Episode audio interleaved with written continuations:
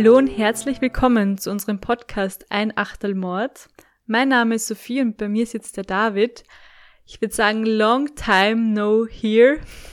Unsere Sommerpause hat sich etwas verlängert oder geht immer noch.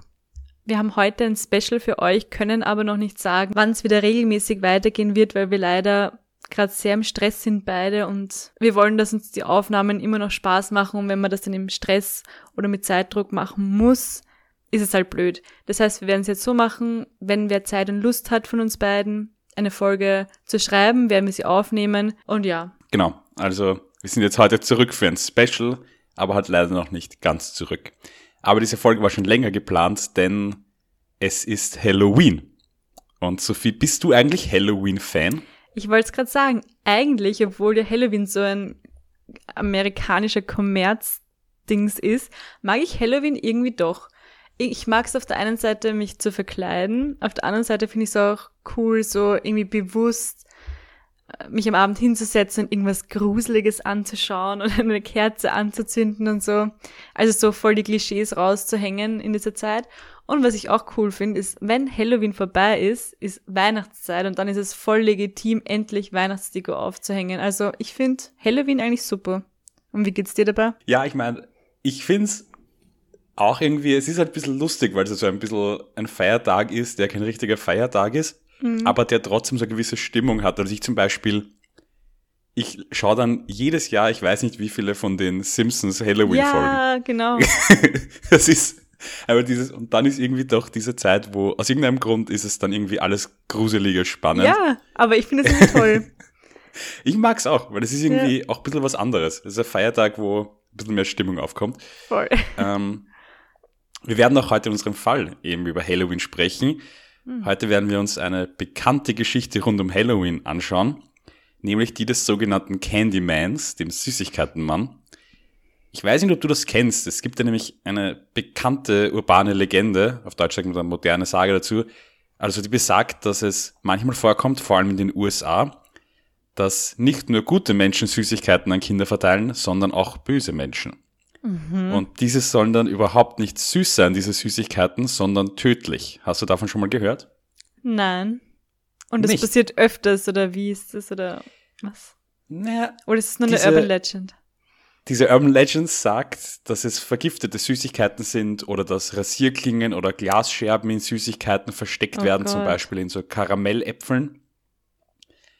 Und ich muss da kurz reingrätschen. Eigentlich ist es super weird, von Haus zu Haus zu gehen und um Süßigkeiten äh, zu fragen, oder? Kommt man gerade. Wie kann man das Kindern eigentlich erlauben, zu wildfremden Leuten zu gehen und das, ich, jetzt kommt's mir gerade. Okay, sorry.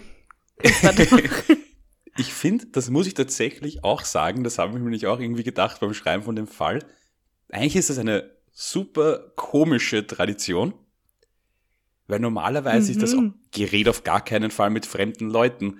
Und gerade in den USA, wo das herkommt, wo alle so sind, wenn du mein Grundstück betrittst, dann werde ich dich erschießen.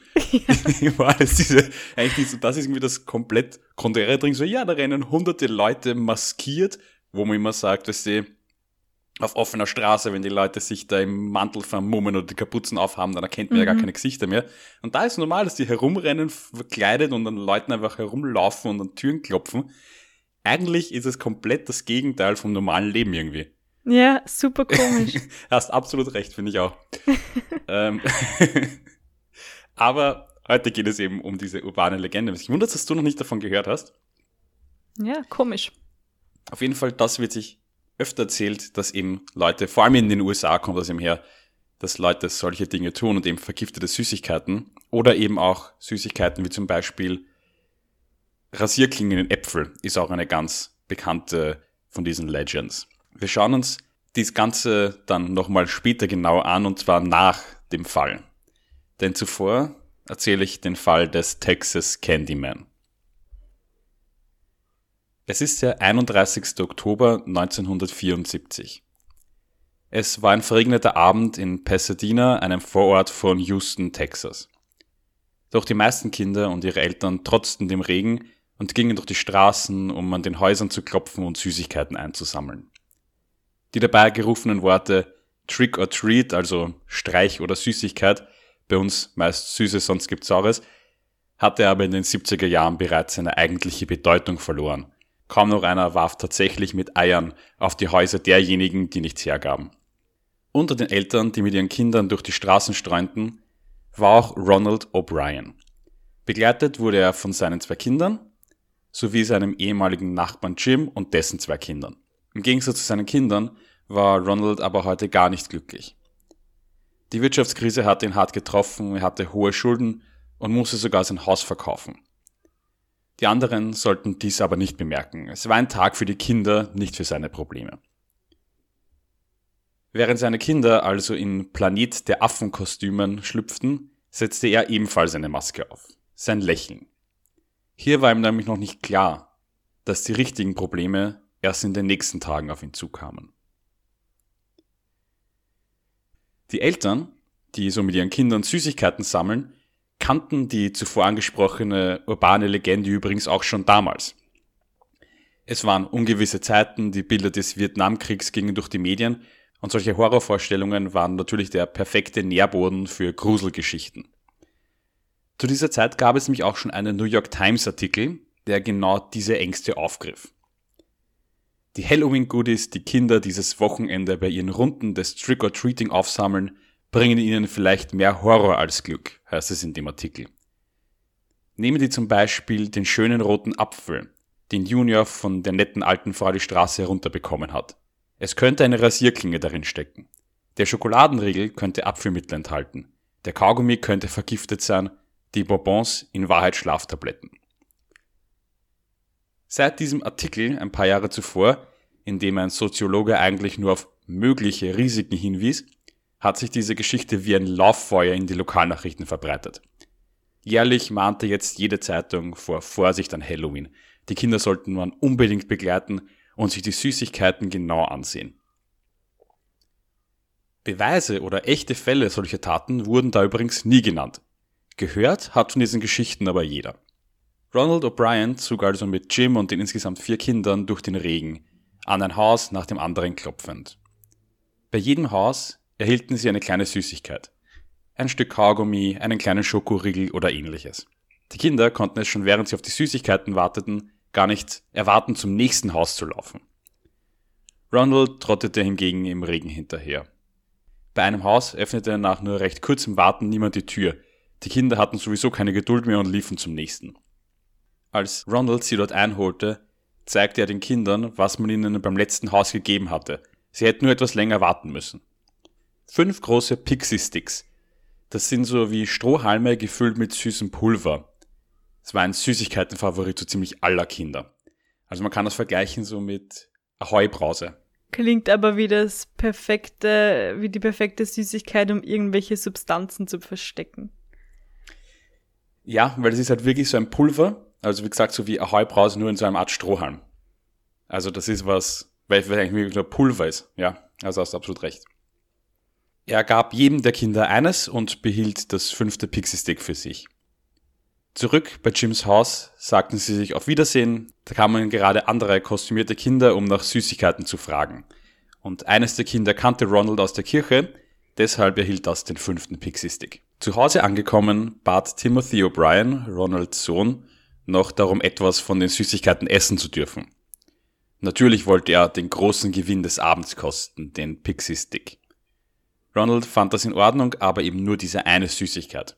Die Schwester wollte nichts mehr naschen. Der Pixie-Stick schien bei genauerer Betrachtung zwar schon geöffnet gewesen zu sein, das machte Timothy aber nichts aus.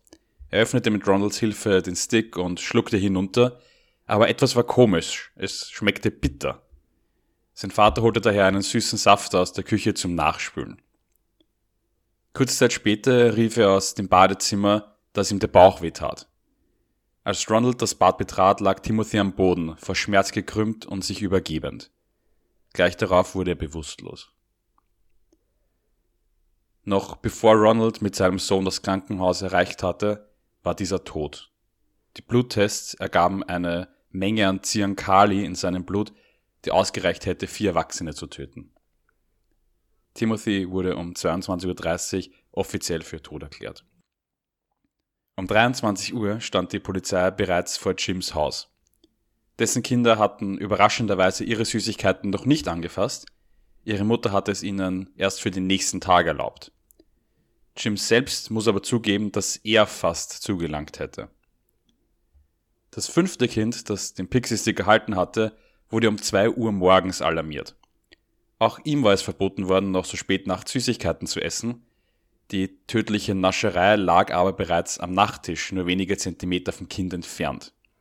Oh, Das hat sie nämlich für den nächsten Morgen schon dorthin gelegt, weil angeblich hat es das Kind nicht geschafft, ihn zu öffnen, sonst hätte es bereits von ihm gegessen. Es gibt dann da auch einen Bericht, der sagt, dass das Kind mit dem Pixie-Stick in der Hand eingeschlafen sei und so hätten sie Eltern gefunden. Das finde ich aber ein bisschen, glaube ich, überdramatisiert, weil das Aber wenn, wenn das Kind das nicht öffnen konnte, dann war das ja vielleicht gar nicht vergiftet, oder? Die Polizeiarbeit lief auf Hochtouren. Man konnte ja nicht wissen, wie viele von denen verteilt wurden. Und diejenigen, die sie gefunden haben, diese fünf, waren allesamt vergiftet. Oh Gott. Schrecklich. Die waren nämlich auch, und das war ja das Problem, warum sie es nicht öffnen haben können, die sie dann immer noch gefunden haben, die waren alle schon an der, Vorder an der Oberseite geöffnet und mit einem Tacker wieder ähm, zusammen getackert. Okay. Das heißt, das war eigentlich schon offensichtlich, wenn man die angeschaut hat, dass die schon mal geöffnet wurden. Mm. Die Polizeiarbeit lief, wie gesagt, schon auf Hochtouren. Man konnte nicht wissen, wie viele von den Sticks verteilt wurden. Vielleicht waren es ja nur diese fünf, vielleicht waren es aber auch 500. Ronald O'Brien wurde am nächsten Morgen von der Polizei ihre Trick-or-Treat-Runde entlang gefahren, um das Haus zu identifizieren, in dem sie die Süßigkeit erhalten hatten. Doch es war an diesem Abend, wie gesagt, dunkel, es regnete und sie waren bei so vielen Häusern. Er konnte nicht mit Sicherheit sagen, wer ihm die Süßigkeiten gegeben hatte. Der Presse gab er noch am selben Tag ein Statement. Timothy war ein richtiger Junge. Er liebte Football und Basketball, alles. Er traf nie einen Fremden. Aber ich habe meinen Frieden in dem Wissen, dass Tim jetzt im Himmel ist. Das Medienecho führte natürlich dazu, dass viele Eltern in der Umgebung die Süßigkeiten ihrer Kinder zur Polizei brachten und sie untersuchen ließen. Zwei Tage später fand die Beerdigung von Timothy statt. Ronald O'Brien, der regelmäßig im Kirchenchor sang, trug dabei eine personalisierte Version eines bekannten Kirchenliedes vor, um seinen Sohn zu ehren. Die Anteilnahme am Gottesdienst war groß und kaum ein Auge blieb trocken. Timothy wurde gerade einmal acht Jahre alt. Nach der Beerdigung fuhr die Polizei noch einmal mit Ronald die Route des Halloween-Abend entlang. Er meinte nun, er könne sich erinnern, dass die Person, die ihm die Pixie Sticks gegeben hatte, die Tür nur einen Spalt weit geöffnet habe und ein haariger Arm habe ihm die Süßigkeit entgegengestreckt. Im Haus selbst soll es dunkel gewesen sein, der er könne sich auch nicht an das Gesicht der Person erinnern, die seinen Sohn auf dem Gewissen hatte.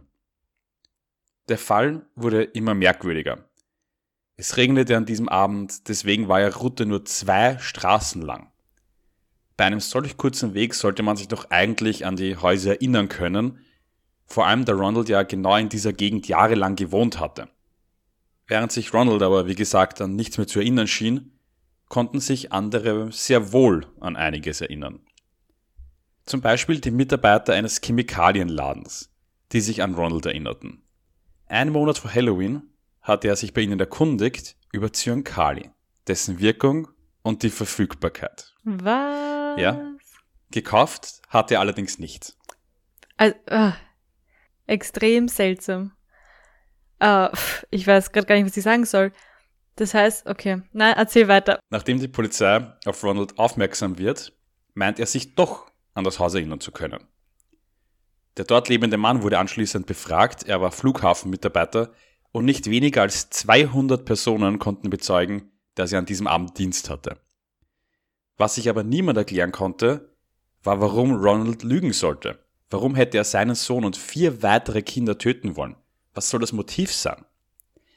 Was ich da irgendwie ganz interessant finde, dass der, der Mann, der ihm da befragt wurde, ich glaube, wenn du Flughafenmitarbeiter bist, das ist wirklich eines der besten Alibis überhaupt. Das stimmt, ja. So viele Kameras, so viele Kontrollen, so viele Leute, die dich überall sehen. Also, Ich glaube, ja. das ist wirklich, weil dort zu arbeiten, da hast du ein sehr gutes Alibi, wenn es dort gefunden, also wenn es dort irgendwie ja. gesehen wirst. Und extremes also, Glück, dass gerade dieser Typ ähm, im Flugmitarbeiter ist. Voll. Stell dir vor, irgendeiner wird angeschwärzt, ein allein lebender Mann. Ja. Ja, der, vielleicht eh daheim war und ihn einen normalen Schokoriegel gegeben hat. Genau, er war ja. daheim und ah. hat da dort geschaut. Und deswegen, genau. Also keiner hat ihn dabei gesehen. Das Alibi ja. ist schlecht, aber das ist natürlich. Gut, ja. Die weiteren Untersuchungen dauerten nicht lang. Nach den Zeitungsberichten meldete sich ein Versicherungsvertreter bei den Behörden. Ronald O'Briens Kinder waren beide kurz vor Halloween mit mehreren Lebensversicherungen auf ca. 60.000 Dollar im Falle des plötzlichen Todes versichert. Und natürlich hatte er sich für die Versicherung entschieden, die bei einer Einmalzahlung von 106 Dollar sofort den kompletten Betrag ausgab. Also es hat, gibt ja verschiedene Arten von Lebensversicherungen, bei denen man sofort eine einmalige Zahlung die ganze Summe erhält und das ist natürlich die teuerste, weil normalerweise sollte man ja, wenn man eine Lebensversicherung abschließt, nicht wissen, dass gleich kurz danach was Schlimmes passieren wird. Mhm. Die Unterschrift seiner Frau auf den Dokumenten stellte sich als eine Fälschung heraus. Als ob man nicht genug Beweise damit schon hätte, noch könnte es ja eigentlich Zufall sein, zeigt sich, dass Ronald über 100.000 Dollar Schulden hatte. Die Telefonprotokolle zeigten außerdem, dass er gleich am 1. November, also Stunden nach dem Tod seines Sohnes, bei der Versicherung angerufen hatte, um das Geld ausbezahlt zu bekommen. Am 5. November klickten für Ronald die Handschellen. Er wurde des Mordes an seinem Sohn Timothy sowie des versuchten Mordes an seiner Tochter und drei weiteren Kindern angeklagt. Ronald selbst plädierte auf nicht schuldig. Er berief sich auf die bekannte Legende des Candyman, diesen verrückten bösen Menschen, der schon lange unerkannt vergiftete Süßigkeiten und mit Rasierklingen gespickte Äpfel verteilte. Der Prozess ging mehrere Monate Einige Zeugenaussagen zeigten das komplette Fehlen von Empathie bei Ronald. Seine Frau zum Beispiel sagte aus, dass es gar nicht Timothy war, der unbedingt den Pixie Stick essen wollte, sondern dass vielmehr Ronald ihn dazu gedrängt hätte. Am 3. Juni 1975 befanden ihn die Geschworenen für schuldig. Ich möchte jetzt das Plädoyer des Staatsanwalts zitieren. Das einzige Fazit ist, dass dieser Mann sein eigen Fleisch und Blut für Geld getötet hat. Denken Sie daran, wie einfach es für so eine Person wäre, auch einen Fremden für Geld zu töten. Wir schulden es den zukünftigen unschuldigen Opfern dieses Krebsgeschwürs aus unserer Gesellschaft zu schneiden. Er verdient es, für seine Taten zu sterben. Nach 71 Minuten Beratung entschied das Geschworenengericht auf Todesurteil. Vollstreckt soll es durch den elektrischen Stuhl werden. Also ich finde, das ist auch äh, ziemliche Aussage von dem Staatsanwalt und das hat auch nur sehr kurz gedauert, weil 71 Minuten ist für Todesstrafe sehr, sehr kurz. Also es waren sich da auch alle, wenn man sich die Medienberichte und so anschaut. Ich meine, logisch, muss man auch sagen. Also wenn sowas passiert und gerade eben, wie man das auch gesehen hat in dem Fall jetzt diese extreme Empathielosigkeit, dass mhm. da jetzt die Medien und die Geschworenen und alle ziemlich geschockt sind. Ja, weil mir wird nicht mal gerade ein Fall einfallen, wo ein Elternteil sein Kind tötet. Mhm. Also, das ist ja das ist, ein Extremfall noch einmal. Ja, das ist einerseits natürlich was sehr Seltenes. Es gibt schon so Fälle, aber dann meistens halt nicht, weil die war ja die Sache, die waren äh, keine vorbelastete Familie wo man sagt, da war schon lange Gewalt irgendwie im Spiel, sondern er hat einfach nur Schulden gehabt und das war irgendwie sein Motiv. Eh, und es war ja keine Affekttat. Es ist genau. ja eine, eine geplante Tat. Genau. Und halt noch dazu, er hat auch in Kauf genommen, dass sein zweites Kind stirbt und dass drei andere Kinder, mhm. seine, die Nachbarskinder und ein Kind, das er einfach aus der Kirche kannte, auch sterben würden. Das ja, hat er komplett irre. in Kauf genommen. Nur um einen Mord zu vertuschen, hätte er im Prinzip vier weitere begangen. Hm. Was absolut verrückt ist. Wie bei allen Todesurteilen geht das natürlich erst einmal durch alle Instanzen und wird mehrmals verschoben. Am 31. März 1984, fast acht Jahre nach dem Mord, wurde er dann durch eine Giftinjektion im Gefängnis von Huntsville, Texas hingerichtet. Und jetzt kommt noch eine Geschichte, die habe ich ganz verrückt gefunden. Das steht in der Zeitung der Gainesville Sun, also die berichtet das so, dass vor dem Gefängnis 300 Personen gefeiert haben und währenddessen Trick or Treat gerufen haben, während das Urteil vollstreckt wurde. Boah. Und daneben waren auch einige Demonstranten gegen die Todesstrafe vor Ort. Das ist ja immer so, dass wenn Todesstrafen vollzogen werden, gibt es fast immer eine Gruppe von Leuten draußen, die nicht unbedingt jetzt den Freiheit für den Angeklagten wollen, also Freiheit für den Verurteilten, für den zu Hinrichtenden wollen, sondern die einfach nur gegen die Todesstrafe sind. Mhm. Und einige Demonstranten, äh, einige der dort Feiernden, die Trick und Treat rufen, sollen dann die Demonstranten gegen die Todesstrafe mit Süßigkeiten überschüttet haben und Süßigkeiten in die Luft geworfen haben. Was extrem makaber ist. Ja. Also, ja.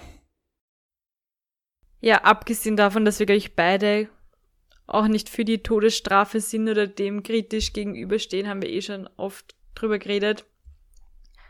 Also, ich meine jetzt wegen dem, wegen der Straf, wegen der Strafe oder wegen der Strafdauer, also mit lebenslang kann man, hätte ich sowieso gerechnet, aber ja, ich weiß nicht, wie das in, im amerikanischen Recht ist, was da dafür sprechen muss, dass, äh, dass es zur Todesstrafe kommt, ob das allein im Ermessen der Geschworenen liegt oder ob es da auch, ob irgendwelche Voraussetzungen vorliegen müssen. Hm.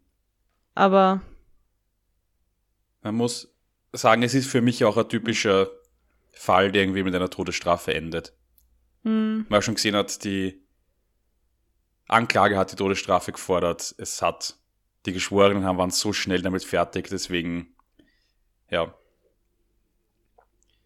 Ja, auch irgendwie verständlich bei so einem, bei so einem Fall, dass Hm. da die Geschworenen, und äh, weiß nicht, schnell fertig sind damit. Die ja, und wahrscheinlich hat, auch Eltern sind teilweise.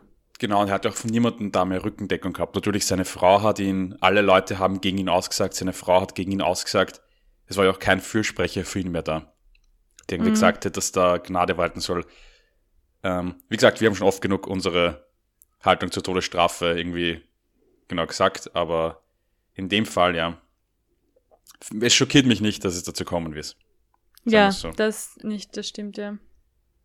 In den USA ist dieser Fall seither eine richtige Legende natürlich worden und er trug deutlich weiter nämlich dazu bei, dass die urbane Legende des Candyman verbreitet wurde.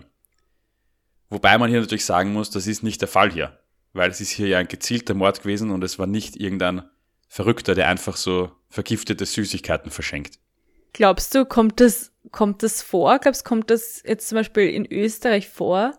Machen das Menschen? Nun ja. Ich- ich habe natürlich recherchiert. Ah, Ähm. ja, sehr gut.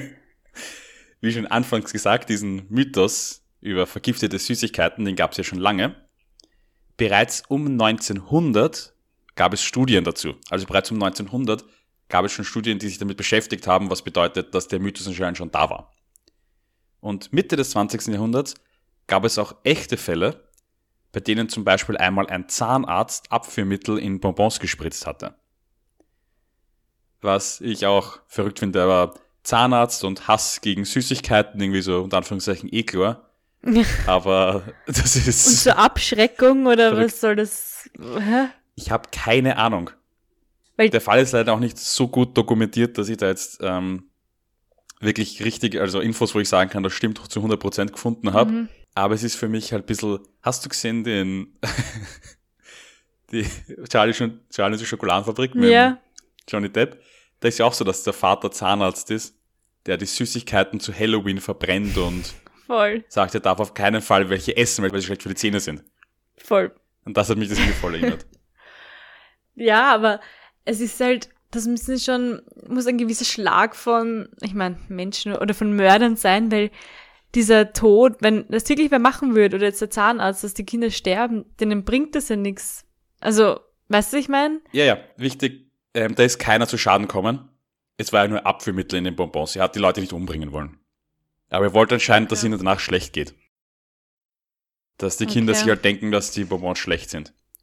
Anscheinend, das ist zumindest das, Trotzdem. wie ich das irgendwie in meinem Kopf erklären will. Aber es ist auch zu keinem zu Schaden gekommen und hat auch nicht die Absicht gehabt, den Kindern wirklichen Schaden zuzufügen. Mhm. Aber ja, natürlich, auch wenn ich jetzt gesagt habe, dass mit dem Arzt, Zahnarzt, eh klar, mag keine Süßigkeiten. Es ist ein Unterschied, ob ich sage, ess keine Süßigkeiten oder ob ich die mit einem Abführmittel versetze. Eben, das ist Körperverletzung. Auf jeden Fall. Ein ähnlicher Fall war 1964 eine Frau, die Kinder, die sie für zu alt, um Süßigkeiten zu erbetteln hielt, stattdessen Hundeleckerlis oder Ameisenköder gab. Mhm. Ernsthaft verletzt wurde hier zum Glück auch niemand. Ich meine, eine alte Frau, die einfach meint, die Kinder, die sollen das nicht mehr machen, was ist der Unfug und deswegen gibt's ihnen Hundeleckerlis. Eben, und das, das muss man auch merken. Ich meine, okay, wenn man jetzt ein Hundeleckerli isst, dann wird man sich, ja, wird nichts sein. Das finde ich jetzt nicht Na. so schlimm. Ich meine, auch, auch eine auch nicht so schlimm, crazy old lady wahrscheinlich, aber aber ja. Heute machst du ein YouTube-Video draußen und sagst Prank genau, war voll der Prank. und der. kriegst Millionen Aufrufe. Genau. Ähm, beide Personen, der Zahnarzt und die Hundeleckerli-Frau, wurden aber wegen Gefährdung von Kindern schuldig gesprochen. Mhm. Also muss man auch sagen, beide haben gerichtliche Folgen hat das natürlich gehabt. Und ich möchte jetzt auch niemanden dazu ermutigen, irgend sowas zu machen. Aber war das in Österreich oder Ähm, jetzt irgendwo auf der Welt? Das war beides in den USA. Ah, mhm. Es gibt leider, weil bei uns Halloween halt noch nicht so ein großes Ja. Ding ist, recht wenig dazu bei uns. Weil das halt alles in den USA, wo das Fest halt deutlich größer ist, weil 1964, glaube ich, hat es bei uns noch kein Halloween gegeben. Na, glaube ich auch nicht. Also Weiß gar nicht, deswegen, da könnte man das gar nicht. Kommen ist. Ich weiß, wir waren bei uns im Ort welche die ersten in unserem kleinen Dorf, wo ich herkomme. Die das Waren ich als Kind eines der ersten Kinder, die durch die Straßen gegangen sind, ja. Okay. Viele Leute, die mich angeleitet haben, haben das gar nicht gewusst, wo ich klein war, Okay. was das ist. Das heißt, vor Die haben deswegen circa auch keine Süßigkeiten zu daheim gehabt. 15 Jahren oder so. ja, ja. Vor 15 Jahren oder so hat das dann nicht richtig angefangen bei uns, glaube ich. Vielleicht in größeren Städten schon früher. Ja, voll. Aber auf jeden Fall, diese Fälle, die beiden, haben natürlich den Mythos noch populärer gemacht. Weil sobald natürlich sowas passiert, wie das mit den Bonbons, mit den Abführmitteln, kommt natürlich, dann hat man so eine, eine richtige Vorstellung davon und kann sagen, was könnten die bösen Leute machen. Und das hat natürlich nochmal dazu geführt, dass sich dieses viel verbreitert hat. Wie aber in den Legenden gesagt wird, dass Kinder dadurch zu Tode kommen, solche Geschichten gibt es nicht verifiziert. Es gab allerdings Todesfälle in Verbindung mit Süßigkeiten, die diesen Mythos dann auch wieder nährten. 1970 aß ein Fünfjähriger zum Beispiel das Heroin seines Onkels und die Familie erfand daher die Geschichte von den vergifteten Süßigkeiten, um den Onkel zu schützen. Also da sieht man auch, 1970 gab es eben diesen, ich meine, Unfall, ja, ähm, aber halt ein Fünfjähriger, der Heroin gegessen hat und dann hatten sie sich einfach auch auf diesen Candyman berufen und behauptet, das war irgendein Verrückter. Mhm. Im Jahr 1974 war dann eben der Tod von Timothy O'Brien. Und es gab auch andere Fälle, in denen Kinder kurz nach dem Verzehr von Süßigkeiten starben, allerdings ohne Zusammenhang. Aber natürlich, das sind vor allem in Boulevardpresse oder so, wenn dann in der Zeitung steht, das ist ein Kind und es hat Süßigkeiten gegessen und es ist eine halbe Stunde später oder zwei Stunden später an etwas gestorben. Ein Kind zum Beispiel an einem Hirngerinnsel. Ein anderer Fall war ein Kind, das einen Herzinfarkt hatte. Das hatte alles nichts mit der Süßigkeit zu tun. Es war nur kurz danach. Und bevor es die Autopsie dann überhaupt gegeben hat, hat es da geheißen, oh, vielleicht hat es was mit den Süßigkeiten zu tun. Hm. Und sobald die Schlagzeile einmal da ist, ist wurscht, was danach passiert. Ja, voll, ja. Ein extrem interessanter Fall ist aber im Jahr 2000 ein Postbeamter, der Schokoriegel verteilte, die er sich aus der Arbeit mitgenommen hatte, weil die lagen dort in einem Eck, wo eigentlich nicht zustellbare Post lag. Die wurde dort gesammelt und die sollten auch vernichtet werden. Er hat aber die Schokoriegel mitgenommen, um sie zu verteilen. Und was er dabei nicht wusste, es handelte sich bei diesen Schokoriegeln um eine Drogenlieferung. In denen war nämlich Marihuana drin versteckt. Und das hat er dann halt verteilt. Das heißt, Oh no, der Arme. der ist unwissentlich zu einer Art Candyman geworden. Ich muss jetzt die ganze Zeit an diesen einen Fall denken. Der in Österreich war, wo irgendwie bei einem so einem Auto dieses Mangerie oder so gelegen ist, wo ja auch Gift drinnen war. Mm. Kannst du dich erinnern? Ja, das war Bürgermeister. Ja, genau, irgend sowas. Und ein Das war- da Zettelchen ging's um ist dabei gewesen mit so vielen Dank für irgendwas und dem Mangerie, oder? Ich weiß Genau, gar nicht mehr. Genau. Da gab es irgendwas, ich glaube, das Motiv war ja irgendwas mit einer Grundstücksumwidmung oder so. Mhm. Und der hat ihm aufs Autodach raufgelegt, der Moscherie mit einem Zettel Dankeschön oder so. Und der ist, ich glaube, er ist, ähm, ich glaube, es war Rattengift drin. Also Strychnin, glaube ich, war in dem, in dem Bonbon.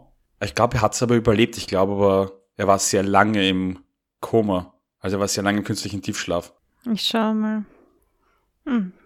Also ja, es ist äh, in dem Fall wirklich um so eine schleppende Umwidmung gegangen, dem ein Landwirt, das war ihm anscheinend zu, zu langwierig, der wollte das schnell zu Geld machen und deswegen hat er eben so ein Beleg mit einer Grußkarte und die vergiftete Mangerie eben mit Rattengift ans Auto des Bürgermeisters gegeben und der hat es gegessen und liegt seitdem im Wachkoma.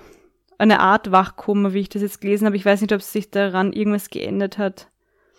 Aber ja, das, an das habe ich jetzt die ganze Zeit denken müssen. Mhm. Ist auch eine, ein Candyman. Aber da sieht man, wie arg das enden kann, weil. Und auch besondere Heimtücke natürlich. Ich meine,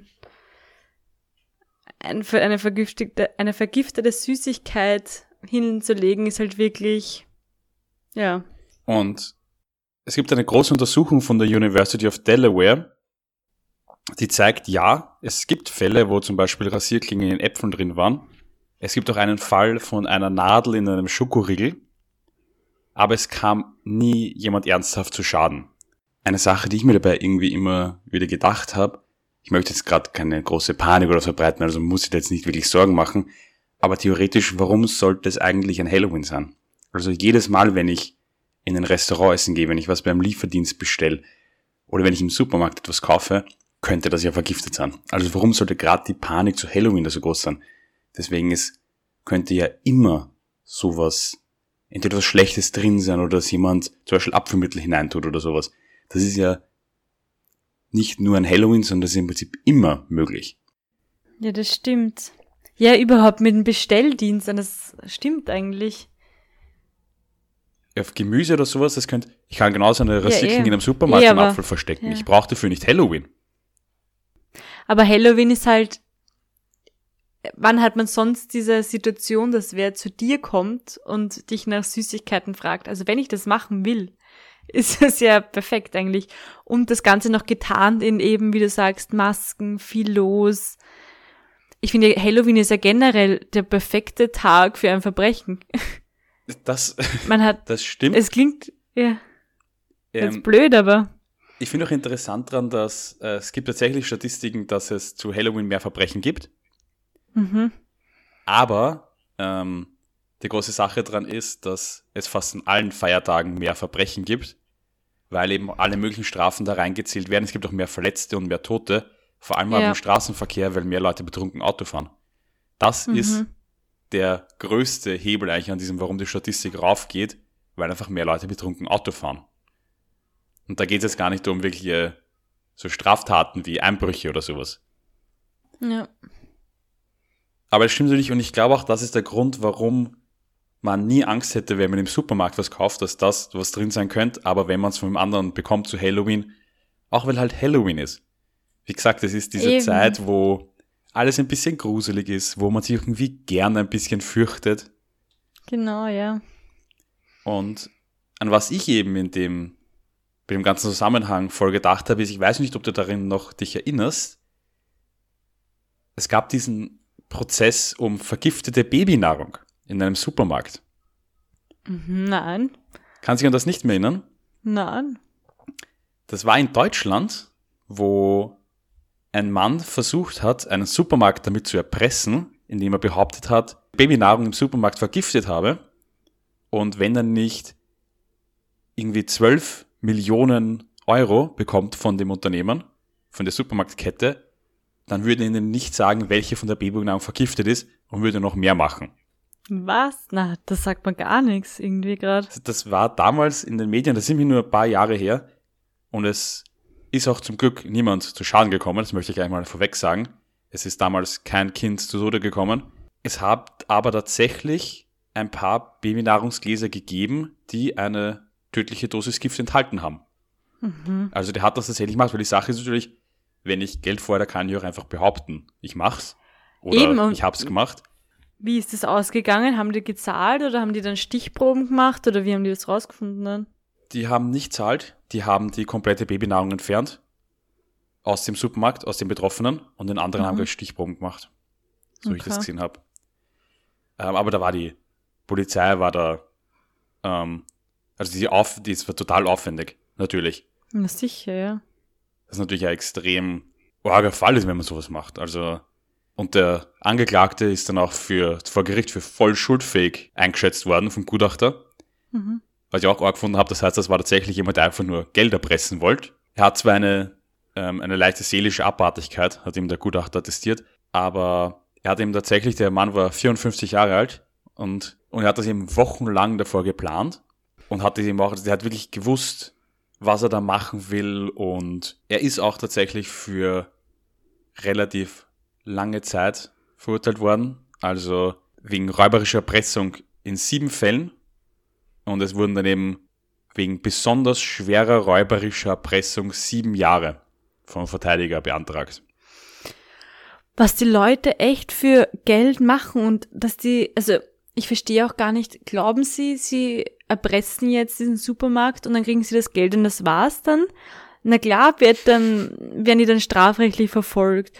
Und jetzt auch in dem Ja. Fall, den, den du heute erzählt hast, wie glauben diese Menschen, dass das nicht rauskommt? Ich verstehe natürlich einerseits, weil die Idee natürlich beim Supermarkt ist voll gut zum sagen, weil der Supermarkt ist eine Supermarktkette, die haben urviel Geld und die wollen vielleicht gar nicht, dass es in die Öffentlichkeit kommt und deswegen geben sie mir das Geld lieber. Die Sache ist, die Supermarktkette kann das ja gar nicht zahlen, weil wenn die das machen würden, hätten sie jede Woche einen neuen Brief, dass Ja, irgendwas anderes vergiftet worden ist. Weil der Ja. Supermarkt kann nicht durchgehend alles überwachen. Und wenn es einmal zahlen würden, müssten sie es ja immer machen. Ja. Deswegen es ist ganz klar, dass die nicht zahlen können. Hm. Ich finde auch, was du gesagt dass die, wie rücksichtslos sie da vorgehen, was mich eben da so, an dem Fall vor allem so gestört hat, beziehungsweise gestört, was mich so fertig macht, in dem Fall, dass er tatsächlich Babynahrung vergiftet hat. Yay, Um das Geld zu erpressen, hätte er das nicht machen müssen. Ja. Yay. Hätte es einfach behaupten können. Ja. Ja, irre. Und ich glaube auch, dass gerade diese Faszination beziehungsweise diese große Angst, die mit diesen Fällen einhergeht, auch daher kommt, dass halt Kinder die Opfer in den Fällen sind. Mhm. Weil es nicht Erwachsene sind, er hat ja auch nicht irgendwie Essen für Erwachsene vergiftet, sondern Babynahrung. Ja. Weil das ja immer nochmal so emotional eine, irgendwas in einem hervorruft, dass man sagt, das ist irgendwie umso schlimmer, umso jünger das Kind ist. Mhm. Ja, auch gerade jetzt mit dieser Candyman-Story da. Kinder bemerken ja wahrscheinlich auch nicht, dass das, dass die Süßigkeit schon mal offen war oder, oder sehen sowas nicht, was Mhm. vielleicht erwachsene Menschen auffallen wollten, also würden. Ja. Mhm. Ich muss auch ehrlich sagen, dass das mache ich tatsächlich, wenn ich zum Beispiel einen Aufstrich im Supermarkt kaufe. Noch während ich am Regal stehe, schaue ich, ob der Deckel schon geöffnet worden ist. Mhm. Ich nehme dort das ab und schaue, was ist diese Folie, die unter dem Plastikdeckel ist. Ja. Ich schaue das bei jedem Aufstrich, den ich mal einpack, nach, ob das noch drauf ist. Ja, eh gescheit. Aber schon immer, immer schon. Und ich schaue auch immer bei Gläsern oben, ob das Ding aufploppt ist oder ob das noch unten Mhm. ist. Ja, sollte man eh weil machen. Ich, weil auch wenn es nicht vergiftet ist, es ist einfach, wer weiß, wie lange das schon offen ist. genau, Ja. oder wer da schon dran war. Ja. Ja, eh. Ja, eh. Deswegen, auch, Und- auch wenn der nur den Finger reingesteckt hat oder was weiß ich, will ich nicht. Ja, eh. Aber, aber ja, da bin ich aus irgendeinem Grund, das mache ich, bin ich immer schon voll vorsichtig. ja. Wobei natürlich jetzt auch nichts heißt, weil andere Sachen können ja genauso. Wie gesagt, Obst und Gemüse wäre das typische, das was roh ist. Da kann jeder was reinspritzen und du wirst es nie sehen. Oder was draufsprühen. Ja, Weil so gründlich wasche ich meinen Paradies auch wieder nicht. ja, stimmt. Ich esse jetzt nie wieder irgendwas von irgendwo. okay, ich hoffe, das ist nicht die Moral der Geschichte. Ich glaube, so wie man ein bisschen gegessen hat, kann man auch weiter bedenken aus Essen, vor allem da wir jetzt wissen, wie gering diese Anzahl an solcher Fälle sind und wie gesagt, dass es eigentlich immer passieren kann und eigentlich niemals so mich davon eingeschränkt fühlen sollte, weil so viele andere Dinge viel wahrscheinlicher sind. So viele andere schlimme Dinge viel wahrscheinlicher sind. Mhm. Und mit dieser sehr bestürzenden Information. oh Gott, wir brauchen was Fröhliches jetzt noch. Nichtsdestotrotz wünschen wir euch ein schönes Halloween, vielleicht eine Party, jetzt geht's ja wieder. Oder vielleicht geht ihr auch noch Genau. Süßes oder Saures von Haus zu Haus, wer weiß. Genießt eure Süßigkeiten trotzdem. Genau. Wir beide werden auf jeden Fall Halloween feiern. Mein großer Halloween-Tipp, weil ich den noch gar nicht am Anfang gesagt Mhm. habe, der Film Hokus Pokus, hast du den gesehen? Nein, ich glaube nicht. Nicht mit Bette Midler und ah, Sarah oh Jessica ja, Parker. oh ja, oh ja, oh ja, habe ich schon gesehen, habe ich letztens, äh, letztes Jahr gesehen. Dieser Film, ich liebe diesen Film. Ja, und der den ist super. schaue ich jetzt irgendwann in den nächsten Tagen sicher noch einmal, zumindest zum, spätestens an Halloween. Weil das ist mein großer Halloween-Tipp für alle. Dieser Film, wer ihn noch nicht gesehen hat, ja, der ist super. der ist wirklich super lustig. ja. Und der bringt mich wirklich in Halloween-Stimmung. Und das ist ein deutlich schöneres Ende für diese Folge. Wir wünschen euch einen gruseligen Oktober und bis wir uns das nächste Mal dann hören, wieder auf ein Achtelmord.